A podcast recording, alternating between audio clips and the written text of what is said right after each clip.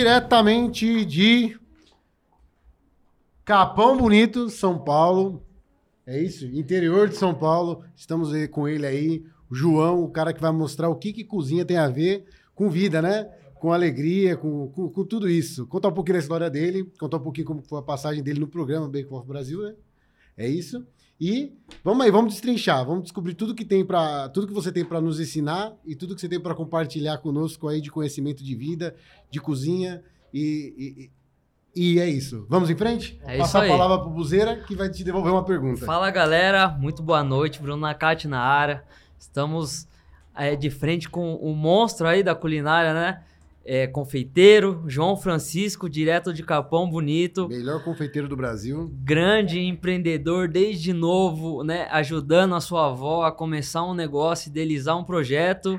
É, doceria da vovó, né? Hoje tem, o- ele tem duas lojas lá na- no interior de São Paulo e passou também pelo Bake Off Brasil, né? Finalista. E hoje ele vai contar um pouco da história dele, de como tudo começou, desde da época, né, que você falou que sua avó já te incentivava a empreender, você sempre foi muito curioso. E seja muito bem-vindo. Se apresenta aí e eu queria que você começasse, né, desse começo de, de como que começou tudo. Muito obrigado pelo convite, gente. Obrigado por estarem me ouvindo aqui hoje. Prazer é E- nosso demais. Vamos falar um pouquinho, né? Meu nome é João Francisco, para quem não me conhece, eu sou mais conhecido como Francisco porque comeram o meu João durante o programa, o Bake Off. É, vamos começar lá do começo, então, né? Eu comecei na confeitaria com.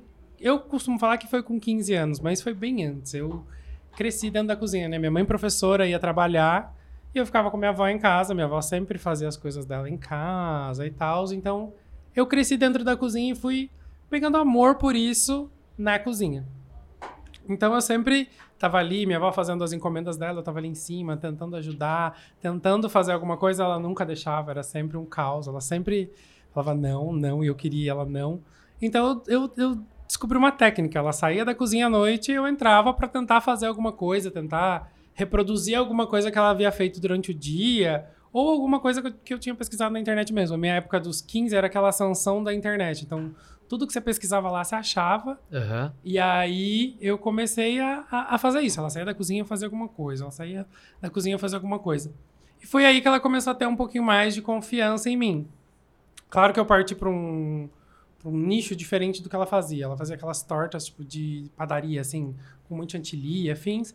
Eu fui pro lado da pasta americana, das coisas mais personalizadas e tal. E aí, com 16, eu comecei a empreender. Com 16, eu comecei a vender mesmo para os clientes de fato. Boa. Não era uma coisa tão bonita, mas era o melhor que eu podia oferecer. Aham. E daí a gente começou a decolar. Que bacana. Boa. Fazia, tipo, fazia e levava na escola. Cara, na escola eu fazia, mas eu fazia para levar na escola, tipo, era festa de escola, tipo, a festa da sala, tem festa junina, festa alguma coisa. Aí eu fazia e levava. Mas, Mas- tipo assim, mas, mas aí já era encomendado. Não, a gente fazia pra, pra confraternizar, vamos dizer assim. Ah, pra confraternizar Mas- com mas os não colegas. Não, porque não podia vender. Não podia vender Não na podia ter o comércio dentro da sala de aula. Claro Entendi. que sempre tinha aquele mercado negro, né? Mas não. Eu sempre fui certinho, eu tinha medo, daí não, não, não Mas, levava. mas então, tipo assim, ó, você primeiro descobriu uma paixão e depois fez, fez, fez, é, virar um negócio, né? Então, né? Foi, foi. Você não, você não, em nenhum momento, assim, lá atrás, você estava preocupado, assim, em virar um, um business, né? Tava mais preocupado em poder fazer isso e entregar isso a alguém, né? É, eu, eu queria aprender e eu queria fazer, assim. O foco era isso, não era nem. Não, não, não tinha nada de, de ganhar dinheiro, de nada. Depois, com a necessidade da. Né, a gente vai virando adolescente, você quer comprar alguma coisa. Aí eu comecei a pensar em vender isso, mas antes eu só queria fazer por fazer, sabe? Tipo, não era nem pra comer, era fazer por fazer, pra aprender, Aham. pra ver qual, qual era aquela magia ali, o que que, que, que saía daquilo ali. Legal. E, e vocês hoje têm dois, é, do- do- duas empresas, né? Faz né? quanto tempo que vocês abriram a primeira unidade e, e da onde que surgiu essa ideia de abrir o primeiro comércio? É, a gente tem duas lojas, né? Já faz, a primeira loja tem, acho que, o quê? uns 10 anos já. Aham. E a segunda loja é novinha, começou agora faz seis meses. A gente a- deu o pontapé inicial para abrir, a abrir a loja foi quando meu avô faleceu, o marido da minha avó. Minha avó ficou um pouco mal, ficou meio depressiva ali. Aí meu tio saiu na cidade, passou por frente de um ponto comercial que estava vazio, olhou, ligou na imobiliária. Alugou, chegou em casa e falou assim: aluguei um ponto comercial. A gente começa a trabalhar semana que vem. E esse nome, é, doceria da vovó, da onde surgiu esse nome e, e, como que foi esse começo? Foi, foi uma coisa em comum acordo em casa, sabe? Eu tenho mais seis tios e alguns primos e afins, né? E a gente queria que, que, que tivesse uma, uma, uma, linkagem com a minha avó mesmo, sabe? Que ela tinha começado tudo já. Minha avó fazia bolos há mais de 30 anos quando a gente já começou a loja. Então a gente queria que linkasse com isso. Aí acabou essa memória afetiva de doce, de vó, de, de coisa de vó sempre é boa, então a gente colocou doceria da vovó. Que legal, boa, que legal. Boa. Você acha que tudo que. É, tipo assim, tudo. O, o, a arte de cozinhar, basicamente, você se inspirou na sua avó, né? Sim, sim. A, Até por isso que leva o nome, né? Toda, toda essa arte foi. É... Eu tenho uma curiosidade, inclusive. Quando eu, eu me formei no, no colegial, eu fui embora para fazer faculdade, né? Eu fui para fazer gastronomia. Comecei a faculdade, detestei, porque, tipo, não era aquilo que eu queria, não era aquela parte qual, da. Qual curso você tá fazendo? Gastronomia. Ah, gastronomia. Não era aquela parte. Oh, que, estranho. Não meu. era aquela parte do, do, do, da gastronomia que eu queria. Não queria aquela parte salgada, aquela coisa. Não, eu gostava da parte doce. E a parte doce da gastronomia na faculdade é tipo um, um nada, um mínimo. Aí eu falei, não. Proporcionar tipo, sobremesa. Não, deu 15 dias, 20 dias de faculdade, eu voltei embora. Aí, ah, é? aí que eu voltei focado mesmo, trabalhando e. E tem algum curso assim de. Cara, a confeitaria é muito livre, né? A minha área é muito livre. Então você pode escolher cursos fragmentados de coisas, tipo um curso de bolo, um curso de torta, um curso de eclair, um curso de macarrons. Você pode escolher cursinhos assim, mas tem, se eu não me engano, tem universidades que tem tipo, o curso de confeitaria, que daí ensina uma pegada maior ali, uma coisa mais completinha. E como que é, pra, é a variedade de produtos dentro dentro do seu negócio? Você coloca tudo que é tipo de, de doces ou você dá uma filtrada dependendo do seu cliente? Como é, você atua no interior, né? Uhum. Como que é esse, esse consumo do, dos clientes ali? É, estar no interior acaba sendo um, uma coisa assim a se pensar maior, porque a gente tem sempre que, que pesar o que o cliente mais gosta, o que o cliente mais quer. Então a gente tem o, o, prato principal, né, o forte da loja, que são os bolos, os, os, recheados e afins, que a gente tem mais de 35 sabores. E esses 35 a gente vai variando durante a semana. Claro que tem sabores que saem muito mais, que são diários, todos os dias tem que ter. E tem alguns que saem esporadicamente porque não tem tanta procura assim, que são gostos mais peculiares. E assim vão com os outros doces. A gente sempre vai testando, eu sempre vou testando. Tipo, macarrão, eu sempre coloco um sabor ou outro diferente para ver se o pessoal gosta ou não. Não gosta mais do tradicional ali, frutas vermelhas e pistache. Então, esses são os que a gente mais joga ali na, na, na vitrine pro pessoal que, que gosta mais. É, doces mesmo diferentes, às vezes a gente testa. Eu fiz algumas sobremesas que, o, que a gente fez no, no Bake Off, eu fiz algumas coisas para vender. Claro que acabam se tornando meio inviáveis, porque são sobremesas de TV que são muito caras, que levam muito chocolate, uma, uma coisa, é, um chocolate belga, uma coisa muito a mais que para minha região, às vezes para o meu cliente ali, não tá um pouquinho acima da, do, do, valor de um valor acessível, mas eu sempre vou tentando variar e vendo como o cliente aceita isso. Legal. Pegando agora um, um, um gancho do Bake Off que você falou, né? É, é, como que foi esse começo de, de você ser é, convidado a participar e, e, passar por todo o processo? Você já esperava ser chamado algum dia? Isso é um sonho seu, participar? Cara, foi muito doido. Foi uma coisa assim. É, eu já estava estabilizado na profissão, já, já tinha ali os meus clientes, eu sabia o que eu ia fazer. E aí eu recebi esse convite para fazer a seletiva. Fiz a seletiva, fiz tudo. Quando eu recebi a notícia de fato, foi que eu parei e pensei, falei, cara, será que vale a pena? Será que eu vou ou será que eu não vou? Eu cheguei a cogitar isso com a minha mãe, falei, mãe, eu não sei se eu vou ou se eu não vou. Eu não sei até que ponto isso vai ser bom para mim ou não vai ser bom para mim. Porque é um programa de TV, né? É um reality show. É, uhum. São personagens, são pessoas que viram personagens dentro de um programa. Eu falei, cara, e se eu for o vilão dessa bagaça? Aí ferrou, porque o pessoal vai me odiar eternamente. Mas resolvi arriscar. Se jogar. Ah, falei, vamos, vamos embora. Vim para São Paulo, fiquei morando aqui dois meses para fazer toda a gravação, né? A gente morou um mês, teve um mês de férias, voltou mais um mês. E deu certo, assim. Foi o segundo lugar. Eu acho que eu tirei o máximo de proveito que eu podia. Esses dias eu até encontrei o diretor, que foi da minha temporada, né? Num, Entregou o máximo. Numa também. feira de confeitaria. Ele, Ele olhou pra minha cara meio assim, né? Tipo, meu Deus, vai me dar um surto, vai me xingar agora. Eu falei, oi, tudo bem? Ele falou, e aí, tudo bem? Aí, passou, né? Não sei o que. Eu falei, cara, pra mim foi maravilhoso. Eu usei como um degrau. Eu precisava Sim. desse degrau pra alavancar novos sonhos e, e chegar nos meus objetivos. Eu usei como um degrau e fui. Já era. O que passou, passou. O que aconteceu, aconteceu e já, já foi. Tá é. certo aqui. Sua vida mudou muito depois? Cara, foi muito doido, assim. Foi uma mudança.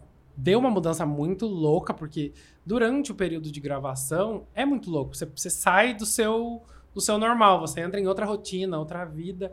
E no pós também. Porque, querendo ou não, o, o programa acaba, né? A gravação acabou e a gente ficou mais um mês segurando a notícia de quem tinha ganhado, de quem tinha ganhado. Ah, não pode falar? Não, não pode liberar, né? A gente termina as gravações e fica ah. esperando para entrar no ar.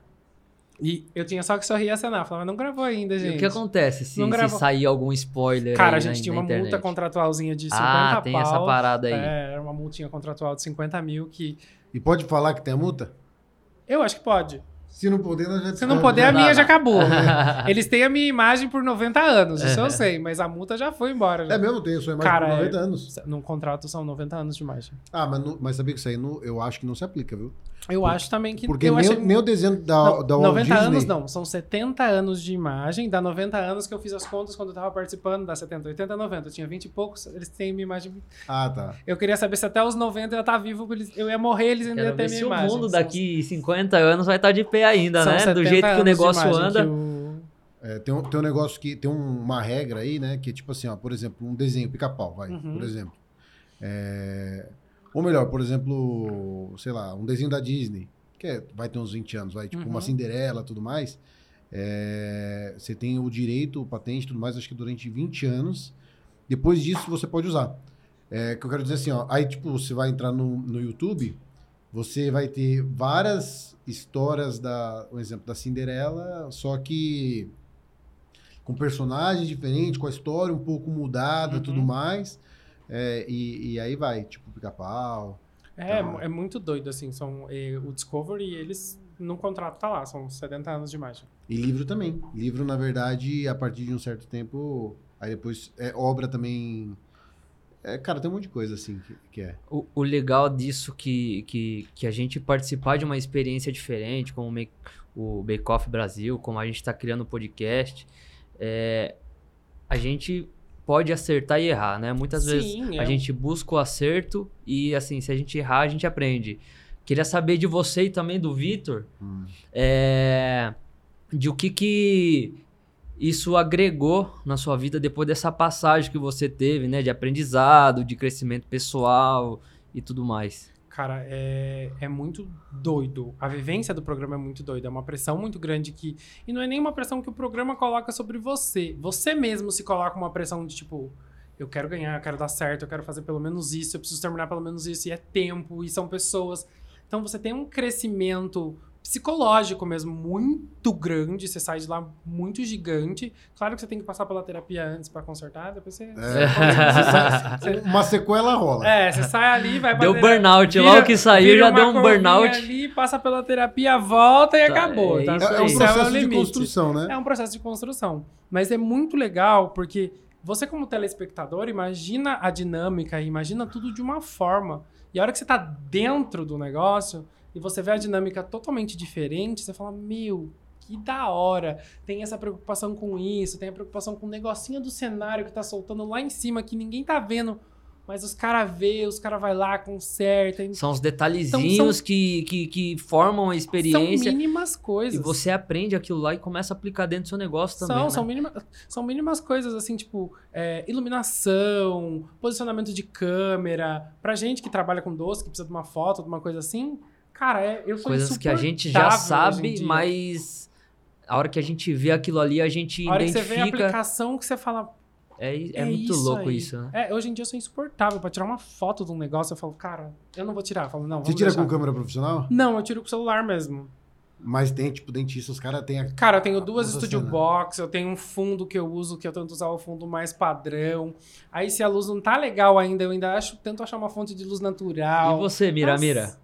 Que, que você mais Não, então, você sabe curtiu eu, e, e- e- e gerou valor dentro do, do- do nosso podcast? Cara, então, é legal você perguntar isso vivendo. porque a resposta você deu um pouquinho antes do, do podcast, né?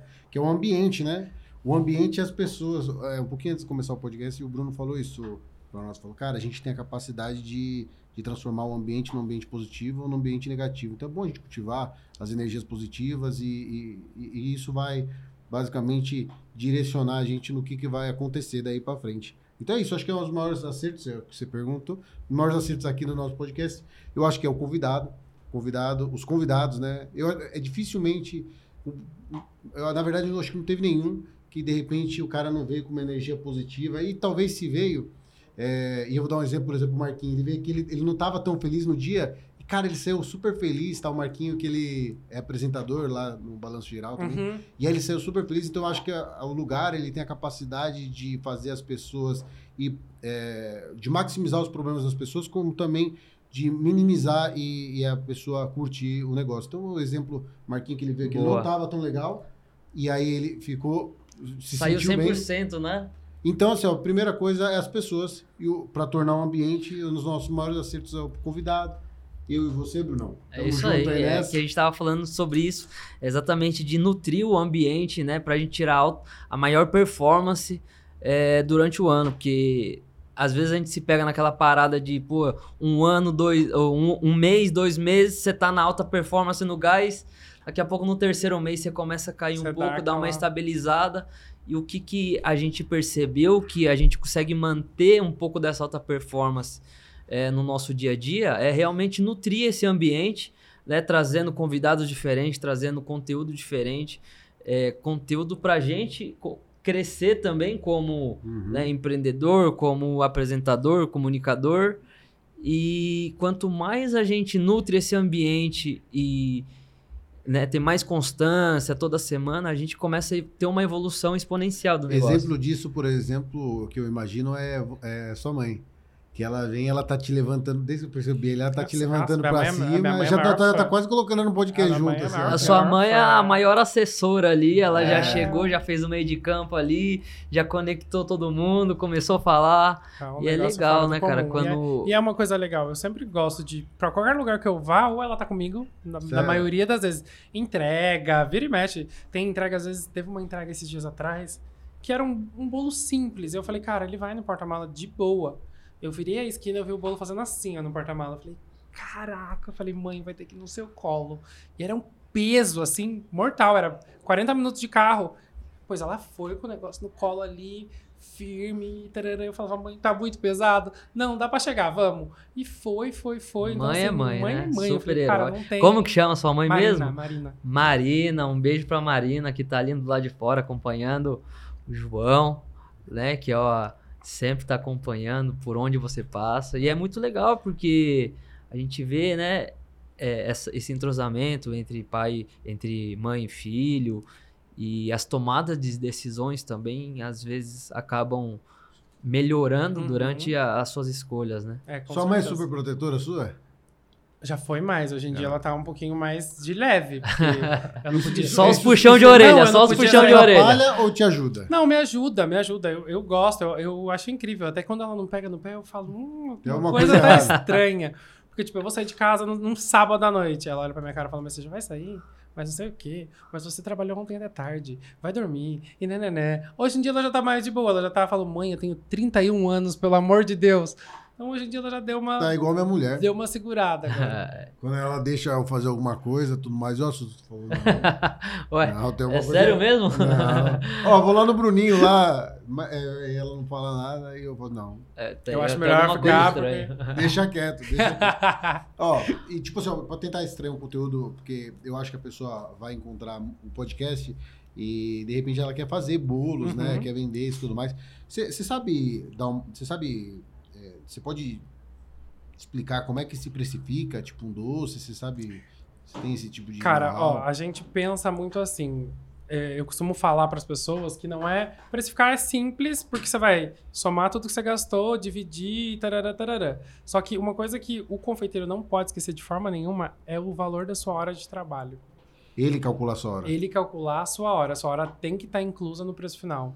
Porque a gente dedica muito tempo para isso. Muito tempo para isso. E tem que valer a pena. Sim. E a hora de desenvolvimento de produto? Calcula? Tem como calcular? É, desenvolvimento de produto às vezes é uma coisa mais aleatória. Às vezes você, você desenvolve um produto enquanto você está fazendo um outro que você já tem ali. Então você fala, hum, acho que eu vou testar com isso aqui, papapá, ver se sai, ver se não sai. Então, uh, uh, isso de, de, de desenvolvimento às vezes não, não, não entra tanto, né? Não tem como você calcular, porque às vezes é uma perca, uma perca ali que você vai ter de uma coisa que não deu certo, que você vai ter que adaptar depois, que vai ter que consertar na receita. Mas no produto final, a hora de trabalho é essencial. E as pessoas esquecem muito de colocar hora de trabalho. Então, acho que é, o cálculo em si, qualquer planilha na internet você acha, você, você vai ter que colocar ali o quilo da farinha, o, o, o quilo de açúcar, os ovos, o leite, o trigo, parará, parará. Vai sair o valor final, mas não esquece de desse valor final você ainda vai acrescentar a sua horinha de trabalho. Boa. E pra galera que tá ouvindo também, que, que quer começar a empreender num ramo desse, igual você, o que que você dá de dica pra galera pra o que que uma doceria de sucesso não pode faltar? O que que hoje, em questão só, de... Só começa em Capão Redondo lá, porque... em questão de gestão, né? É, não é só vender e uhum. produzir, tem toda uma parada de gestão, de Capão comunicação, Bonito, de você divulgar o seu produto. É, o que que hoje faz uma empresa assim ter sucesso? Cara, além de uma boa equipe, com certeza você tem que confiar na sua equipe, porque tipo, eu saí para vir para cá, minha equipe estava trabalhando, o pessoal estava lá, sabia o que tinha que fazer, sabia o que tinha que sair, a, é, a agenda é a seguir, isso é principal. Mas além de tudo, é você saber gerir isso daí. Tipo, o cara saber entender o que ele está fazendo. Tipo, ah, eu trabalho porque doceria hoje em dia é um ramo muito aberto, né? Existem pessoas que são especializadas em macarrons, especializadas só em bolo, especializadas em palha italiana. Então, dentro do seu produto, tem que saber o que você vai precisar ali toda semana, todos os fornecedores que você vai. Vai, vai ter ali um, um fornecedor que é semanal, um fornecedor que é mensal, um fornecedor que é. Tudo isso você tem que estar tá no esquema. Isso tá no esquema, tudo desenvolve, tudo vai indo, assim. Eu acho que, que, que é e, o, o, principal. Boa. E, e o processo de produção. É, você vai fazendo sua produção de acordo com os pedidos que vão saindo, você vai fazendo é, igual você falou, né? Às vezes faço uma pancada é, aqui, gente, depois tem, eu vou a gente tem uma produção diária. Tipo, o nosso forte principal são os bolos. O bolo é muito mais gostoso você comer um bolo fresquinho do que você comer um bolo ali que já ficou alguns dias, né? Então, dá uma diferença ali de, de, de coisa. Então, a gente tem produção diária disso todos os dias, todos os dias. Mas a gente tem doces que são produzidos na semana. Então, tipo, um pão de mel, que ele tem uma durabilidade maior. Então, uma vez na semana, tem uma saída ali de 50, 100, 200 pães de mel que a gente já vai reservar para as lojas. Um bombom, uma trufa, ela aguenta tranquilamente ali um mês. Claro que eu não deixo isso de vitrine, mas toda semana a gente tem o dia da produção que sai só a trufa, dentro do que a gente já produz diariamente. E o que, que você faz para chamar mais atenção dos clientes que passam na rua para entrar dentro do seu negócio? Cara, eu acho que é, uma vitrine bonita é essencial. Isso você já é, testou vários tipos de é coisas é e, e, o que, que assim, mais deu resultado? O, a promoção, o Paranã, nem o palhaço na porta chama mais do que uma vitrine bonita. Eu costumo falar que o cliente que vai atrás de doce, de comida, de salgado, do que quer que seja, ele come primeiro com os olhos. Sim. Então, se ele entrou, alguma coisa chamou a atenção dele na vitrine, com certeza ele vai comer pelo menos um pedacinho. Boa. É, isso é fato consumado. Então, você manter pelo menos uma vitrine bonitinha para a pessoa olhar e deu, dar aquela aguinha na boca, você pode ter certeza que você, você conquista o cliente. Depois da primeira garfada, se ele comeu e é gostoso, você fideliza. É, aí o cara vai ficar. Daí o cara vai ficar seu cliente ali para sempre, já era. Eu Boa. tenho clientes que. O pessoal, falando de agro mesmo. Na minha cidade tem muito pessoal do agro, que a gente chama. E eu tô dentro de um, uma das lojas, está dentro do mercado, que tem um restaurante no andar de cima. Tem um pessoal do agro que vem semanalmente, que passa pela cidade vendendo implemento agrícola, papapá. Que toda semana o pessoal tá lá na loja porque tipo, virou rotina. Eles irem almoçar e passar pela loja porque come. E, e, e, eu tenho clientes que são focados em um doce só e clientes que vão, ah, não, eu quero experimentar tudo. Hoje eu quero isso, hoje eu quero aquilo, hoje eu quero aquilo. Então é. Essa que é a. Em Capão Bonito tem muito agricultor lá, né? Muito, muito, muito. E uma colônia japonesa muito grande. Tem. Eu, estudei em Sorocaba com uma menina de lá, né? Natália Nish, mandar um beijo pra ela.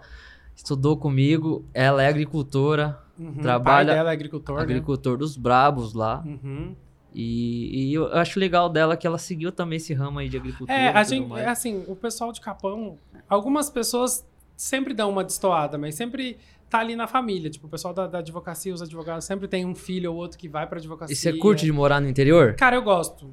Eu gosto As muito. duas lojas, né? As duas lojas são em Capão. As duas você a gente, fazer a gente quer expandir, a gente quer, quer vir para lugares maiores Legal. e tudo mais. Ano que vem é, é um ano para estudos para isso aí, para crescer de, em outras cidades. Mas, assim, o interior tem meu coração, né? Tudo, tipo, minha cidade tem 35 mil habitantes, é tranquila de viver, é segura, entre aspas, tudo é perto, tudo é simples. Então a gente tá ali tudo na mão, assim, não tem estresse de trânsito, não tem estresse de nada. Então tá tranquilão. Para você fazer um plano de expansão com é, o ramo que você atua, você sabe mais ou menos como fazer uma parada dessa? Porque, assim, o nosso podcast, o nome já diz, como né? Fazer. Como fazer. E a gente chama o convidado para entender um pouco de, de como que ele fez acontecer e, de como que ele né, vai atuar daqui para frente com os novos tendências de mercado e tudo mais. Uhum. A, a, a, por hora, a nossa principal via agora é padronização de tudo, né? As receitas estão sendo padronizadas certinho para que a gente consiga reproduzir em qualquer lugar sem depender daquela mão Boa. de fato, né? Ela ser igual aqui, na loja daqui, na loja lá do outro estado, de que quer que seja. Essa, essa, esse é o primeiro passo, a padronização de tudo. Aí, depois, um estudo de mercado do, do local, da onde a gente vai, vai implantar a loja ali, qual vai ser a cidade.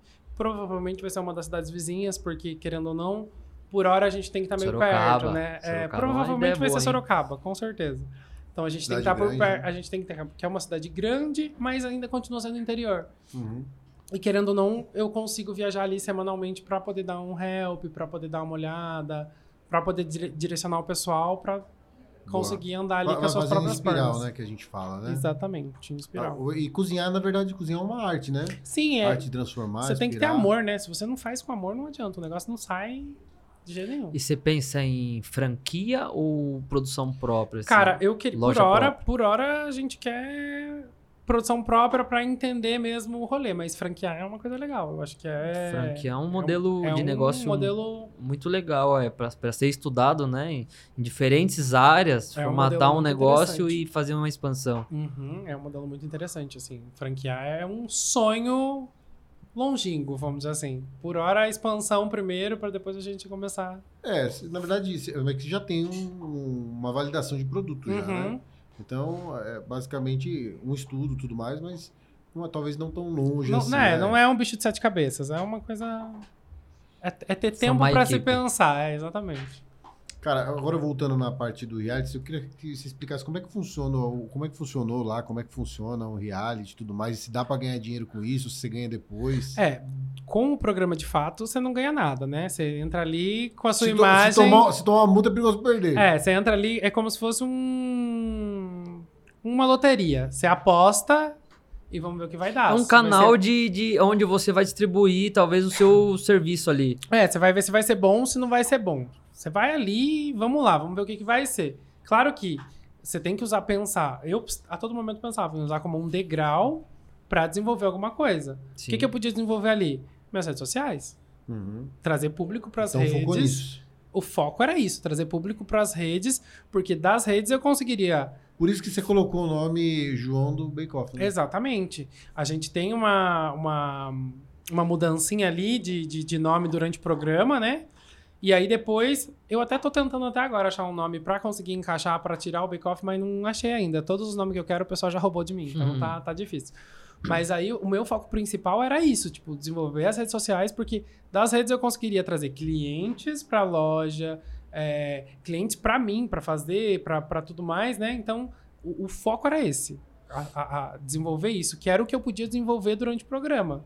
Não, não tinha muita outra coisa a desenvolver com isso, até porque é, virava uma vitrine para as marcas, né? E afins de marcas de confeitaria, de corante, uhum. farinha, todas as marcas que se interessassem em fazer qualquer propaganda, né? Então, essa era, esse era o primeiro foco de, de, de assim, dentro do programa era isso. Você fez muita propaganda depois? Cara, depois eu fiz bastante até. Claro que tem algumas marcas que entram muito com com parceria, né? Tipo, parceria, parceria, parceria, Sim. parceria. Permuta. Só, permuta, exatamente. Só que aí eu levei muito em consideração das parcerias se era realmente uma marca que eu realmente usava, né? Tipo, Sim, uma marca sim. que eu Fazia gostava. sentido. né? Se é uma coisa que eu já, gosto, já gastava que com eu isso. gastava com isso, cara, tamo aí, vamos indo. Tenho parcerias com marcas até hoje que eu sempre usei. Então, tipo, E você, como influenciador, ia acabar divulgando ela de graça. já ia divulgar de qualquer forma, porque é um produto que eu já gostava. É, você não ia ficar Aí, se quando vinham as- tampar o nome da marca. Quando vinham as marcas que eu já não, não curtia muito e Paraná, eu já deixava passar, falava, não, vamos. E vamos. como que foi o pós-reality? é, depois que você ter chegado na final, Uhum. muitas pessoas te conheceram no Brasil inteiro. Como que foi pra você entender um pouco e processar isso aí? É, o pós foi muito doido, né? Porque o foi uma ou não, loucura? o programa acaba, só que ele só acaba depois de um mês que acaba. Porque a gente termina de gravar Você e já ele só sabe vai quem pro ar. ganhou e depois de um mês você sabe. Ele só o vai ser público vai divulgado, saber. Coisa louca, né? Você ia ficar famoso e nem sabia. Ele só vai ser divulgado de fato um mês depois. Então, as pessoas continuam. Você vai acompanhando o que aconteceu pela TV, que, é, que acaba sendo uma linha do tempo que você já nem lembra mais, porque é tudo muito intenso na- na- no- nos Aham. bastidores, né? E a hora que tá passando na TV, você fala, gente, o que, que aconteceu nesse dia mesmo? Eu não lembro o que aconteceu. Tipo, quem ganhou, o que que. Porque você não, não tem noção, você fica sem, sem Você foco foca muito mesmo. no seu jogo, né? Porque você foca na, na semana que você tá trabalhando, porque você fala, meu, essa semana é bolo tal, tem que fazer isso, tem que fazer aquilo, tem que fazer aquilo, tem que fazer aquilo outro. E mesmo assim, você repassando tudo isso na sua cabeça, na hora de fazer lá no, no vamos ver, você esquece. Você, você some da sua mente. Então, é, é muito doido. Então, depois que realmente passou, foi uma loucura, pessoal. Foi uma doideira, assim. E depois que vai rolando os episódios, vão, vão- se, se vocês vão desclassificando outros participantes. E uma semana, duas semanas, três semanas, você começa a ficar popular na TV. Aham. Você vai eliminando os outros. Como que foi isso aí? Quando passava, a galera começava a te seguir no Instagram, E você... você torcia também? Foi, foi muito doido, assim. Vai lá, vai lá. Não, você torcia também mesmo sabendo se tava torcendo. Tinha dias que eu sabia o que ia acontecer. Mas tinha dias que eu já não sabia nem o que tinha acontecido. eu falava, cara, o que, que aconteceu? Eu mandava mensagem pro pessoal, falava, gente, o que, que aconteceu nessa semana que eu Ah, não tô um grupo, sabendo? Tinha um grupo. A gente tinha um grupo. Claro dos que. participantes. Dos participantes. Claro que o, o- a gente começou a gravar, uns meses depois começou a passar. Então, teve partes que a gente tava passando e gravando ao mesmo tempo, né? O programa passava de sábado e a gente gravava de segunda a sexta. Então a gente estava em contato ainda, que a gente ficou morando em São Paulo, o pessoal todo se reunia por aqui, a gente ia em restaurante, o caralho a quatro pra assistir o programa no sábado. E eu ficava, o que, que aconteceu nessa semana? Vocês assistiam lembro?" juntos? A gente começou os primeiros, acho que os quatro, cinco primeiros episódios, a gente conseguiu assistir junto.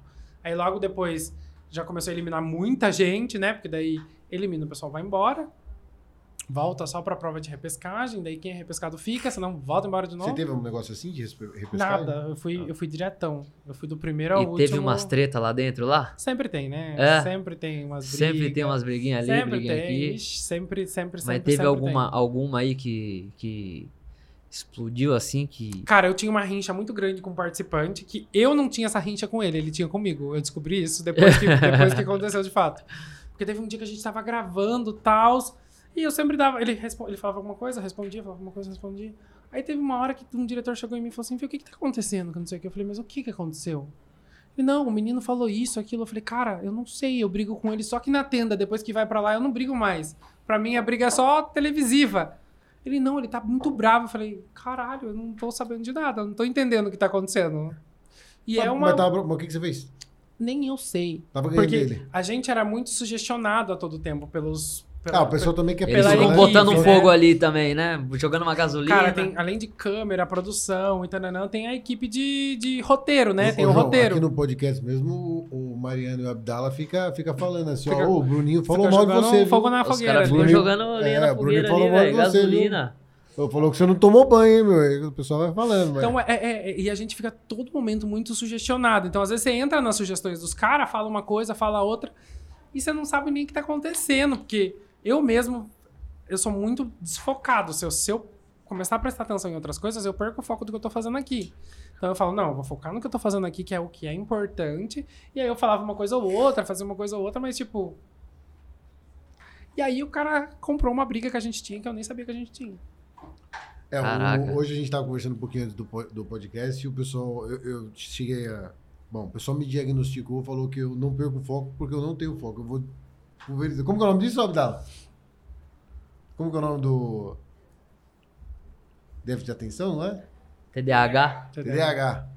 É, você tá fazendo negócio, tá fazendo outro. Não, é, eu acho que eu tenho um pouco disso também, porque às vezes eu tô fazendo uma coisa, eu faço 10 coisas ao mesmo tempo. Faço um pouco disso, um pouco disso, um pouco disso, um pouco disso, volta naquilo, naquilo, naquilo. Mas assim, tipo, quando eu tenho que focar mesmo, eu tenho que parar com tudo e vamos fazer Focar aquilo ali. numa coisa só. É, né? vamos fazer aquilo ali Senão que tá, acaba tá... dispersando e, e- Não, e eu- não termina. Eu não. Eu, quando, quando quero realmente resolver alguma coisa, eu, eu nem venho pro escritório, eu fico em casa, aí fico resolvendo lá tudo mais. Ou desenvolvendo, né? Porque Uhum. muitas vezes é. No meu caso é engenharia, e aí você é, sempre sugere propostas, né? Uhum. Então você propõe, né? E aí o que acontece? Aí você tá com um problema lá, questão de custo, budget e tudo mais, o que, que você vai fazer? Então você precisa pensar alguma ideia. Aí, meu, difícil, viu? Porque acontece? É muito fácil alguém vir colocar o dedo, e aí colocou o dedo, colocar o dedo que eu digo assim, vem aqui e falar, ô, sabe de tal, tal coisa? Aí você já dispersa. E aquilo lá ficou. Aí ferrou.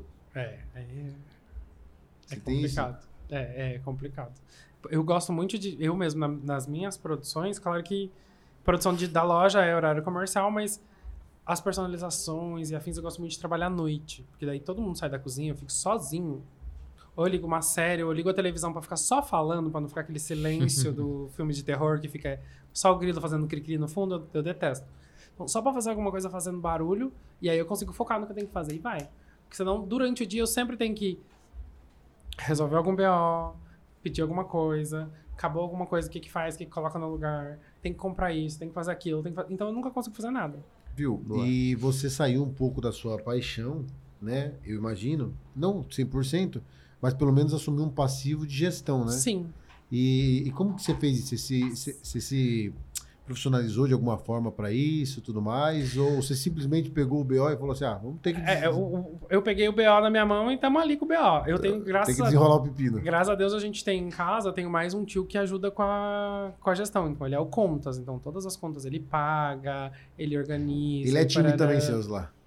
Então essa parte de, de, de contas e afins, ele, ele pegou pra ele e tudo bem. Senão eu não ia ter. Não ia Vida. dar conta. Eu falei que eu não ia, não ia conseguir dar conta. Se produção e a, a- a- as entregas e afins, o marketing das lojas eu já fico atoladíssimo. Fora que eu falo com, com, com o vendedor, faz pedido, faz sei o quê. Então eu já fico assim, tem dias que eu falo, meu Deus, o que, que eu fiz tanto hoje? Parece que eu não fiz nada, mas eu já fiz tanto. Então ainda bem que, que tem ele nesse rolê aí que salva pra caramba. Então, às vezes eu ligo e falo, tio, tá o boleto, tá aí? Fala, tá, então tá bom. Tio, tem não sei o quê? Tá aí, tá, tá aqui, tá aqui, tá aqui. Então já, tá, já fica tudo com ele. Durante todos esses anos empreendendo, com certeza você se identificou com mais, é, mais com algumas coisas, né? Com algumas habilidades que você co- começou a desenvolver. E o que, que você gosta hoje de empreender? Porque tem muita gente que empreende, mas na verdade não, não curte o que está fazendo. Uhum. Ou às vezes não tem um propósito claro, né? Algumas coisas assim. E eu queria saber de você, depois de você começar a empreender, o que, que te faz é, acordar cedo todos os dias? Cara, eu acho que primeiro de tudo é o amor pela minha profissão, que eu amo de paixão que eu faço. Assim, eu não me imagino, não me imagino fazendo outra coisa. É uma coisa que é fora da minha realidade. E assim, eu gosto, eu sou muito extrovertido, muito fala, fala, fala, fala. Então, eu amo falar com o cliente, eu amo esse contato do cliente, essa, esse cuidado que você tem. A gente que é do interior, claro, consegue ter um contato maior, então eu Se consigo comunicar, né? eu consigo conhecer esse cliente pelo nome, eu sei o último pedido que ele fez. Claro que às vezes a gente deixa passar porque são muitas coisas, mas eu sei o último pedido que ele fez. Tem clientes que eu conheço pelo sabor do bolo que ele gosta. Então eu falo, é o de sempre? É o de sempre, eu já sei o que ele gosta. Já, já... Então o cliente gosta desse carinho, essa, Sim. essa, esse, essa delicadeza. Então eu consigo aplicar isso nas lojas, graças a Deus. Assim, eu acho que é uma coisa que, que faz Se conectar com o cliente. A conexão com o cliente é incrível. Eu, eu- apesar de que tem clientes e clientes. E você né? sempre gostou de pessoas, de se relacionar com o público, de, com Eu clientes? sempre gostei. Eu sempre fui de. de, de, de- eu, eu costumo falar que é o homem da cobra, né? Deixa falar que fala, fala, fala, fala, fala, fala, fala até cansar. Então. É, é uma coisa que eu gosto muito. Às vezes o cliente liga e, e conversa, e, e você sai daquele pedido, você conversa, conversa da vida, conversa da vida do cliente. Às vezes o cliente vai, vai até você para comer um doce, alguma coisa, para desabafar. É, é o que eu costumo falar para minha irmã que fica na, em uma das lojas. Falo, viu, você tem que ser sempre simpática, você sempre tem que estar com um sorriso no rosto. Por mais que o dia esteja meio bosta para você, você tem que estar ali pro cliente. O cliente espera alguma coisa de você. Às vezes ele não tá bem, ele tá vindo aqui por, por ele não tá bem. O doce vai alegrar o dia dele. Então, você conversando com ele um pouquinho, já vai transformar esse dia desse cliente. Então, é, é, é, é, o que a gente sempre procura ter. O máximo de simpatia, de educação com o cliente, que é o, o que ele Boa, gosta, né? Experiência do cliente. É, é, é, é uma experiência, querendo ou não, é uma experiência. E se ele tiver uma boa experiência ali, ele com vai certeza. voltar cada vez mais. Com certeza, muito bom, muito bom. Você tem alguma, algum doce lá que é específico da vovó, um negócio assim? Cara, tem uns bolos que a minha avó fazia que a gente faz até hoje, tipo, de 30 anos atrás, do, do, jeito que ela fazia. Tipo, a gente tem um bolo de nozes, que é do jeito que ela sempre fez. Que é a receita dela. Que a receita era dela. A massa do nosso bolo, né, que a gente costuma falar que é um pão de ló. Essa massa é uma massa dela. A gente só reproduz, é ela que fazia desde sempre, há 30 e tantos anos atrás, a gente não mudou nada. Tipo, claro que mudou marcas de farinhas e coisas que vão, o mercado vai mudando, mas de resto, até o modo de fazer é do jeito que ela fazia. Você teve que massa, momento... né? É, é, imagino. Na verdade, é a tradição, né? É a tradição, é... exatamente. Né? Passar de geração para geração, geração, e, geração. e continuar sendo replicado do mesmo modo uhum. que, que foi antigamente, né? Coisa que é difícil a gente ver hoje com o digital e tudo mais. Cada é. dia surgindo coisas novas, mudando o conceito. Uma coisa que eu tento muito fugir é da industrialização, né? Querendo ou não, a minha área hoje em dia está muito industrializada. Uhum. Uhum. E, querendo ou não, a industrialização otimiza algumas coisas, mas ela diminui muito o paladar, Perde a qualidade, cara. Perde tipo, a qualidade do produto. Plastifica o paladar do cliente totalmente. Tem muita coisa, às vezes, que você compra, que você, eu recebo muita coisa para testar, às vezes, e tal, que é pôr na boca, você sente o plástico daquela... Ele plastifica seu paladar. Eu falo, não, não dá, gente. A gente vai sair de uma coisa artesanal para isso aqui. Então, o, o nosso foco principal é o artesanal, que é o que o cliente procura ali, que é uma coisa gostosa, um, uma, às vezes é uma, uma emoção de infância ali, uma, uma coisinha que comeu ali, lembra daquilo lá. De, de... Então, é isso que a gente quer, trazer essa memória, memória olfativa ali para o cliente para não. Então, a, a, industrialização é boa em algumas partes, mas outras partes, para mim, não não funciona muito que não. Que massa, que da hora. Você teve uma época que você desenvolveu muita coisa lá na, na, loja e aí você viu que tinha coisa que dava certo, não dava certo? Tem, tem coisas assim, a gente, a, gente vai esporadicamente, eu acho. É, a, o desenvolvimento de receita sai do nada, sabe? Uhum. Tipo, só sai. Às vezes você tá mexendo uma coisa, outra você junta, você vai e sai. Tem coisas que funcionam muito bem, mas tem coisas que importante é testar. Entram na vitrine, entram pro cardápio, mas depois de um tempo elas é saem pra, porque pra ser uma acaba, novidade. ela acaba sendo um up de novidade, mas depois um é. zero procura, as pessoas não querem mais e aí já era. Geralmente é tem um negócio que o pessoal fala que é a curva ABC, né? Então 80% do seu faturamento é 20% dos itens, né? Uhum. Então basicamente você deve ter os o que, que, é o, seu, o que, que é o seu Big Mac lá? Não, meu Big Mac são os bolos. Os bolos. Qual bolo? A gente tem. Qual sab... Quais são, são, os três são principais três, sabores? Os três principais sabores: o bolo de nozes. Nozes. Que é o da avó lá. Leitinho com morango. Porra, esse aí é o meu preferido. Leitinho com morango, assim, o leitinho ele entrou pro mercado da confeitaria para nunca tá mais doido, sair, eu acho. É porque violento demais. Tudo que você bota leitinho, o pessoal fica doido, assim, fica, fica enlouquecido. Então, leitinho com morango. Será que é uma coisa cultural? Bolo, eu não sei, eu acho que pode ser. Porque o leitinho lá, quando você é criança, tal, não sei o que, ele é Tem aquela é, coisa infantil é. ali do seu, né, da sua... Pode ser que eu acho que pode traz ser. a memória. É, qual que é o último? E o outro é o casadinho, que é brigadeiro branco e brigadeiro de chocolate. Aí, São... aí voltando na questão da tradição, porque, por exemplo, você pega, é, tipo, o, o ovo Kinder, ou, tipo, os caras tá lançando agora Panetone Talento, não sei o quê. É, tá. É, tipo... Você tra... eu, eu, tava, eu tava lendo uma reportagem esses dias sobre isso. Você trazer uma, um doce, uma coisa muito conhecida para uma sobremesa, você, você, tem grandes chances de ter sucesso nela, né? Tipo, hum. jogar o Kinder lá dentro, jogar o Kinder Ovo, a Nutella, o afins ali dentro, você tem grande chance de ter sucesso. Então, o povo tá trazendo toda essa, essa coisa pro... Gourmetizando. Essa gourmetização aí dos panetones e afins. Eu ainda gosto do tradicionalzão, assim, do, do balduco sem nada ali, que sempre acerta, mas tem coisas que são bem legais, assim. É, não, eu também, eu também, eu também, mas assim, é sempre legal comprar um diferente no final de ano, né? Você sempre pega um diferente e fala, vamos ver qual é que é desse aqui, se é, se é bom mesmo, se não é? E também tem a questão de, tipo assim, ele, ele se torna especial, entendeu? É, Aí, tipo assim, eu tô com de prestígio lá. É, um- não- você- é aquela coisa que você almeja, né? Você olha É. na prateleira e fala, hum, eu vou tentar esse aí, vou, vou comprar esse aí. É, porque se você for parar pra pensar, o exemplo, por exemplo, champanhe, essas coisas, bom, eu não tomo, né? Mas assim, é uma coisa cultural de você, é a festa. É. Vai, vai ter pergunta aí? Vai ter pergunta? Vai ter pergunta? Cadê os doces que, que ele trouxe aqui pra gente? Eu Ah, quero é, perguntar pô, sobre tô- esses doces. Opa! Pergunta da plateia, vai. Vai, vai. Vai lá, pergunta da plateia. João, tudo bem? Primeiramente, é um prazer estar aqui falando com vocês. Cara, a minha pergunta é o seguinte: eu tô fazendo dieta e eu queria saber se tem algum tipo de doce que eu posso comer, inclusive esse aqui que você trouxe pra gente.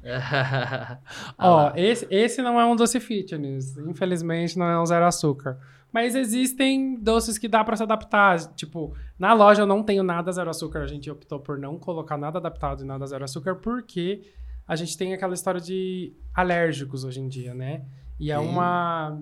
Sim, Caramba. o povo que é alérgico a glúten, o povo que é alérgico a ovo, o povo que é alérgico a não sei o quê, o povo que é alérgico. Caraca. É muita alergia, você não tá entendendo. Nossa, muita eu não- gente de alergia Eu não sabia, não. Eu não conheço Muita ninguém gente- alérgico a nada. Muita gente de alergia me procura. Alguém aqui é gente. alérgico a glúten? E aí, e aí hoje em dia tá muito. E aí o que que acontece? A gente tem a história de contaminação vetorial, né?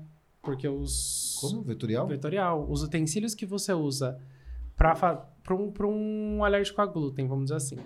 O utensílio que eu uso com farinha de trigo normal não pode ser utilizado para um alérgico a glúten, dependendo, dependendo do grau de alergia Tem ter todo um dele. setor separado pra isso. Dependendo do grau de alergia dele, o mínimo pode ser o máximo. E aí o custo de produção disso E aí o custo de produção disso arrebenta. Então, tipo, eu tenho que ter um utensílio só pra isso, um utensílio só pra aquilo, não tenho nem espaço pra tudo isso.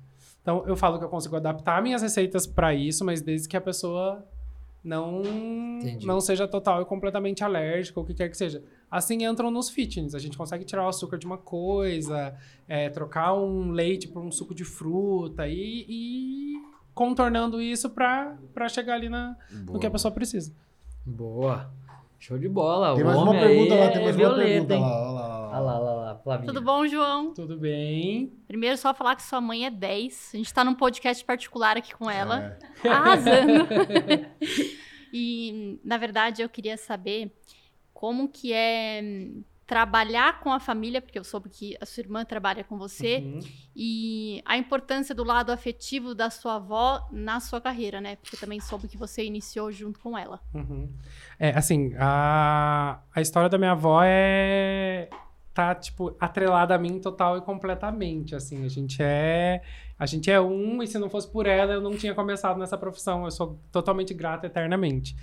Trabalhar com família é meio doido, né? Você sabe que família às vezes tem aquele Street Fighter no meio do caminho. Sempre tem, né? Sempre tem um Street Fighter, sempre tem alguém querendo matar alguém. Mas eu acho que é uma rede de apoio muito grande. Eu acho que sem eles eu não seria nada. Tipo, sem minha irmã lá na loja hoje, eu tendo total confiança dela lá, é, eu não estaria totalmente pleno aqui para poder fazer o que a gente tá fazendo. Então eu acho que é um apoiando o outro sempre é muito bom, muito bom mesmo, assim, não trocaria isso por nada. Que Boa. legal. E o trabalho volta pra casa? Oi? O trabalho volta pra casa às vezes? Ah, o trabalho. Cara, verdade, tá eu trabalho em casa, né? A minha cozinha de produção fica no fundo da minha casa. Minha mãe tá aí de testemunha. Então, tipo, a Olha minha produção é sempre, dependendo da semana, eu vou até duas, três, quatro da manhã ali, ó, na cozinha plena. Ô, aqui Sobe, dorme, no outro dia tá lá. Chegou os doces aqui que ele fez. Trouxe aqui, fez com o maior é carinho. Esse é um cone de Ferreiro Rocher.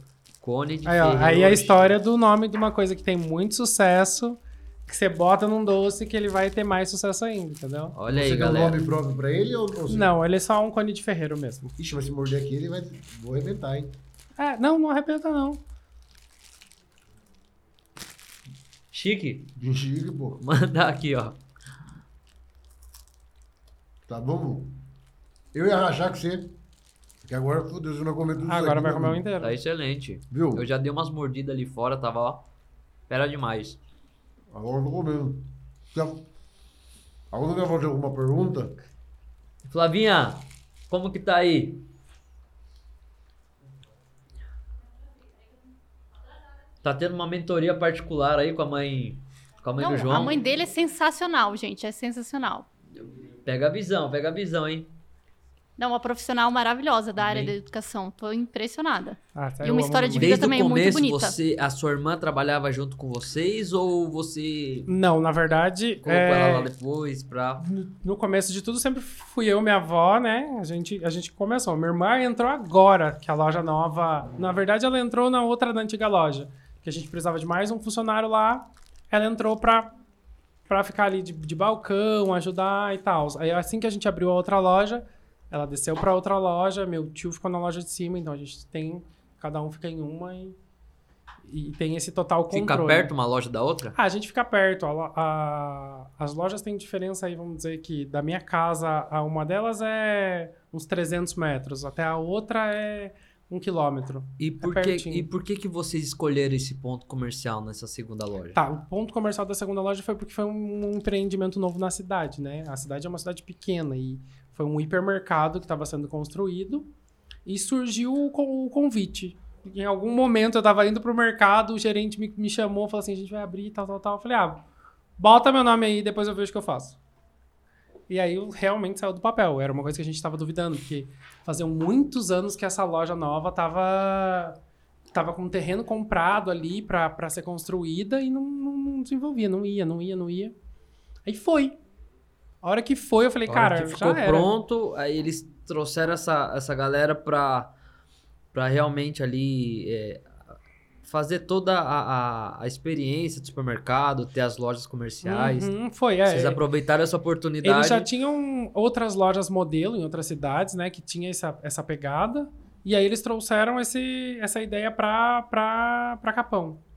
E, e eu você falei- acha que é, uma loja dentro de um estabelecimento onde tem, né, certa quantidade de pessoas passando ali todo dia na frente, dá mais resultado do que é, um ponto comercial na cidade? Não, eu- a, a, a nossa loja do, do centro, dependendo dos dias, tem dias que ela vende muito mais. Tipo, do, do, do mercado, vamos dizer assim. O mercado, durante os feriados, a gente não abre o mercado. O mercado fica fechado. Então, a loja fica fechada consequentemente. Já a loja do centro, a gente abre. Durante o domingo. No domingo, a loja do mercado funciona só até uma da tarde. Na loja do centro, a gente funciona o dia todo. Então, são dias de muita venda. Então, a gente consegue superar a venda da outra loja. Estando dentro de um centro já é, com muito movimento e, e afins, é legal, porque aí a gente tem um plus de estacionamento coberto, o cliente já não tem tanto problema com vaga de estacionamento, a gente tem Isso Hum. faz total diferença uma na rotatividade? A gente tem uma estrutura legal. No ali. estacionamento ali, e Faz, tal. faz, faz muita diferença. Tipo, num dia de chuva, a outra loja do centro, a gente tem estacionamento, só que não é coberto. Um estacionamento que, de rua ali, que você vai tomar uma chuvinha. Na- no, no mercado deve ser mais sobremesa e lá mais bolos pra viagem, né? No mercado, mas no mercado também, a gente tem muita gente que passa, vai fazer um jantar, alguma coisa, passa, pega, leva e tchau. Então é, é uma coisa Tem que... mais uma pergunta ali pra você. Vamos lá, vamos lá. Pergunta, da, pergunta ali da, dona Ah, chefe ali. Uma pergunta Olha da minha mãe. Oi, oi, filho. Oi, mãe. Eu tô meio assim, apreensiva, mas é só entrei aqui para falar para você o quanto eu me orgulho de tudo que você é, de tudo boa. que você Aí- aí faz. É, para mim é muito emocionante e de saber que você está fazendo tudo que a minha mãe queria, né? Boa. É uma herança assim que vai ficar eterno. Olha aí, E eu queria mamãe. perguntar para você, filho, o que, que você espera daqui para frente, nessa sua profissão, nesse, nessa nova etapa da sua vida que você está conquistando, que você, eu me orgulho muito de tudo que você faz.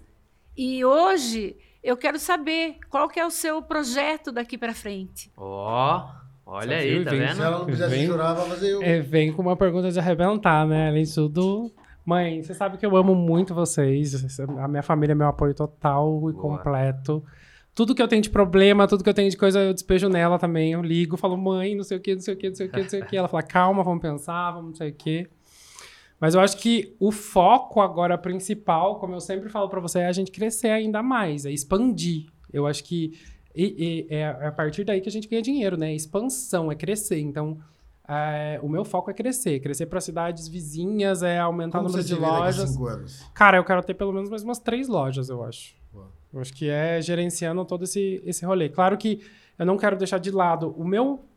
A, a minha única coisa que me segura ainda para crescer demais é essa parte que eu gosto muito de fazer, essa história de personalizados, de afins, que eu gosto de botar a mão na massa, Uhum. de colocar a mão ali e fazer.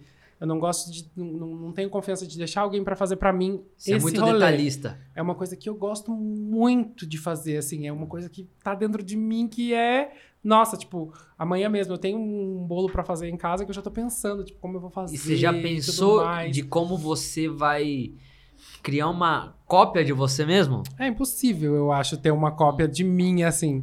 Mas eu acho que eu consigo ter alguém pra fazer algumas coisas que eu faço. Então, é, eu quero muito crescer com as lojas com, com a produção básica que a gente tem e ter uma ou duas lojas que façam o completo, que às, às vezes acabem dando conta de suprir as outras com, essa- com essas outras coisas personalizadas e afins. Que às vezes você né, tá, tá ali durante o dia a dia, no operacional, e tem momentos que é importante você estar ali, mas tem momentos que é importante você também estar pensando um pouco no seu, na sua expansão, no seu planejamento, Uhum. né? É, e realmente você focar onde você tá vendo o resultado, né? É, Às vezes sair um pouco ali do operacional e tentar xerocar uma pessoa igual você para fazer do jeito que você quer e tal. Isso aí é processo, né? É, Implementar é, processo é tudo na empresa. aprendizado, né? É uma coisa que é, as pessoas conseguem aprender e que você consegue moldar a pessoa para fazer aquilo ali daquela E esse é um forma. e- desafio muito grande, Então, é- cara. mas é uma coisa muito chata. E aí é uma coisa que às vezes você perdeu aquela pessoa, você perdeu um braço, acabou com você. Você passou cinco anos treinando ela, você acabou. Então eu, eu acho que a gente tendo um sazonal bom que, que, que, que delimite as outras lojas, eu conseguindo fazer esse- essa, essa parte que eu gosto, de vez em quando já tá, já tá ok. Já. Isso aí. Isso aí. Mais uma pergunta lá. Olha lá, Ah, Débora, agora. Tudo bom? Olá, João, tudo bem? E- Sei que você já fez diversas receitas, doces, mas eu queria saber qual foi a receita que mais marcou sua vida e por quê? Ó, Cara, é. Isso é. É, Profundo. é profundo. a receita é da sua avó, profundo. né, ó. Mas eu acho tá que. até estampada Mas ali. eu acho que é, é a receita de. Essa, esse, esse, vamos dizer, esse pão de ló da minha avó é o que marca eternamente. Assim, eu consigo fazer hoje em dia de olho fechado, é uma coisa que eu faço é, sem, sem pensar muito, mas até esses dias uma, uma- minha tia, né, tava perguntando, viu, como faz o pão de ló da mãe? Como faz o pão de ló da avó? Eu falo, cara, faz assim, assim, assim. Ela, mas eu não consegui. Eu falei, meu Deus, mas é assim, você fez assim, assim, assim, colocou isso? Fiz, agora deu certo. Então, é- é- eu acho que essa é a, a principal. Eu acho que o meu afetivo tá aí nesse- nisso aí que. que Boa. Ô, João, Não o que tem- que, açúcar significa pra você? Cara, açúcar significa tudo. Explica pra Açúcar. nós, explica pra nós. Açúcar é tudo, tudo na minha vida, assim. Eu tenho uma tatuagem, né? Pro pessoal que Até não, pro eu pessoal que não está vendo, está escutando, eu tenho uma tatuagem que é escrito açúcar. E ela tem total significado pra mim, porque foi uma das últimas listas de compra que a gente encontrou da minha avó, dentro de uma das carteiras que ela tinha muito. Minha avó tinha mania de ter muita bolsinha, assim, sabe? Tipo carteirinha, bolsinha. E a gente achou dentro de uma das bolsinhas dela. Antes de. Depois que ela faleceu, foi uma das últimas listas que a gente achou. E tinha justamente essa tipo, tipo, tinha farinha, açúcar, manteiga e ovos. Era uma coisa assim que tinha na lista. E a palavra mais significativa era o açúcar. Então, eu tenho esse açúcar tatuado, minha irmã tem, eu tenho mais uma prima que também entrou nessa, nessa pegada de manter esse mundo doce aí pra. Boa, pra João. sempre. João, nós estamos indo para os momentos finais do nosso podcast. É, hoje é o nosso último episódio da temporada, completando 50 episódios, né? Caraca, durante a gente tá encerrando um rolê todo- grande aqui. toda essa jornada. É, Uma galera pesada. É, E, e tomara, né, que a gente tenha que impactado venham mais 50 no ano que vem, gente. É positivamente assim, ó. o No- nosso no- público que está No escutando. próximo comemoração de 50 aí, a gente já conversa, já faz um bolo, Opa! já faz um rolê, já. Se, se com certeza, um- hein? uns doces desse aqui, nós já estamos felizes. Né? e eu queria que você passasse uma mensagem é, para a galera que está ouvindo a gente, né, sobre empreender, sobre as dificuldades que você passou e, e os acertos também que você Uhum. passou. Queria que você deixasse para a galera aí um, uma palavrinha para eles se identificarem um pouco. Ó, eu acho que empreender é uma coisa é uma coisa muito doida, gente. É doido. Mas eu acho que você tem que seguir no que você acredita. Se você tem um produto, se você tem alguma coisa que você acredita que vai dar certo, que dá certo, acredita nele. Acredita nele até o máximo que você conseguir, luta por ele, Pula de cabeça. pula de cabeça, porque se ele realmente é bom, se ele realmente ele vai funcionar, ele vai dar certo. Uma hora ele vai, as pessoas vão encontrar o seu produto ou você vai conseguir mostrar para as pessoas e vai conseguir desenvolver isso assim sem sem, sem, sem empecilhos. Claro que você né? vai ter tropeço, você vai ter é, tropeço de equipe, tropeço de alguma coisa que não deu certo, algum material, alguma coisa que não funcionou, mas para, pensa, pensa como você vai contornar isso daí e segue, que, que vai dar certo. Show de bola. É isso, é isso. É isso aí. Queria agradecer Imagina, pela, eu que agradeço. pela presença sua aí, pela, por, por compartilhar o conhecimento seu, a história, né? É, ensinar um pouco do, do que você fez, do que deu certo, né? Uma pessoa super gente fina, só agrega energia positiva demais, você e sua mãe. Desde o momento que entraram, energia positiva. É, a, a gente sente, né? A gente sente. É, a gente é, sente é uma da coisa que pessoa. eu costumo falar, que a gente tem que sempre levar isso, né? Sempre, por mais que você entra num ambiente pesadão ali, você tem que sempre trazer uma coisinha positiva. Alguém vai pegar aquilo ali, vai multiplicar, que vai multiplicar e chega uma hora que toma conta. Boa, boa. É isso aí. Essa é a mensagem que a gente tenta transmitir pra galera que tá recebendo esse, essa, é, né, esse conteúdo é para realmente agregar, não, né? Uhum. Gerar valor pra vida dessa É, pessoa exatamente. e às vezes é, dar um próximo passo, né? O nosso podcast é como fazer, então como fazer O um, um isso, grande né? negócio, É, uma exato. grande jornada. E o sucesso é pra gente é curtir a jornada empreendedora, né? Cada um tem um sucesso diferente, mas o que a gente é, idealiza aqui é sempre estar curtindo o momento que você tá vivendo. É, o o sucesso agora. às vezes é uma consequência lá no final, então curtir o sucesso momento de como você tá fazendo tudo ali, eu acho que é que é o melhor. Eu acho que é porque é, o, o sucesso ele é muito aleatório na cabeça das pessoas. Às vezes o sucesso é você falar, meu, o sucesso pra mim é ganhar muita grana e Sucesso para muitas pessoas é diferente. uma Mas às outra. vezes não, às vezes é- o sucesso é sua felicidade. Eu acho que o sucesso é o momento que eu tô tendo agora, de estar feliz aqui, fazendo o que É eu tô isso. fazendo, estando com pessoas legais e, e dando continuidade no que eu consigo dar continuidade. Então acho que isso é fera. É isso aí. João, Queria que- pedir pra você deixar suas redes, né? Claro, gente. No Instagram eu sou o Francisco Bake Off. Vai lá, dá um, dá um, dá um seguir, curte o conteúdo lá.